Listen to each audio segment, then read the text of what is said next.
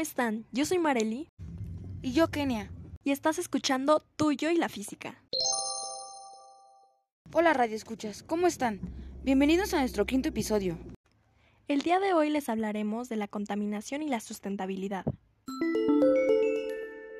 ¿Sabes cómo podemos mejorar la sustentabilidad y evitar la contaminación? Ahora te presentaré a las invitadas del día de hoy, especialistas en el tema. Les presentamos a Fátima y soy licenciada en Ciencias Ambientales. Y también nos acompaña Regina y soy ingeniera medioambiental. Y ellas están aquí para darle respuesta a, como ya saben, las preguntas que se cuestionan en nuestros Instagram. Que no olviden seguirnos como marelym-h y Ken-Spider. Pero ahora sí, platíquenos sobre el tema. ¿Qué es la sustentabilidad? La sustentabilidad es la capacidad que tiene una sociedad para hacer un uso consciente y responsable de sus recursos, sin agotarlos o exceder su capacidad de renovación, y sin comprometer el acceso a estos por parte de las generaciones futuras. ¿Qué es la contaminación? La contaminación es un aliciente que hace que la crisis climática avance sin control. Nos referimos a contaminación ambiental al ingreso de sustancias químicas nocivas en un entorno determinado. Este fenómeno repercute en el equilibrio de dicho entorno y lo convierte en un ambiente inseguro. ¿Nos podrán decir cuáles son las causas? Eh, son varias las causas generalmente provocadas por la actividad humana.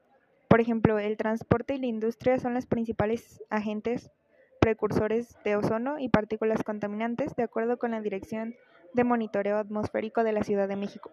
¿Y cuál es el impacto? Puede aumentar el riesgo de infecciones respiratorias, enfermedades cardíacas, accidentes cerebrovasculares y cáncer de pulmón.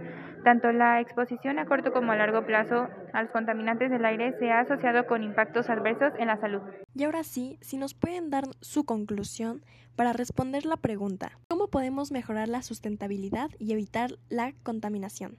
Con diversas acciones como cuidar el agua, ahorrar energía, eh, reducir residuos, reciclar y reutilizar, eh, evitar los productos químicos, eliminar las bolsas plásticas, eh, trasladarse en bicicleta, etc. Pues muchas gracias por acompañarnos y ayudarnos a resolver nuestras dudas.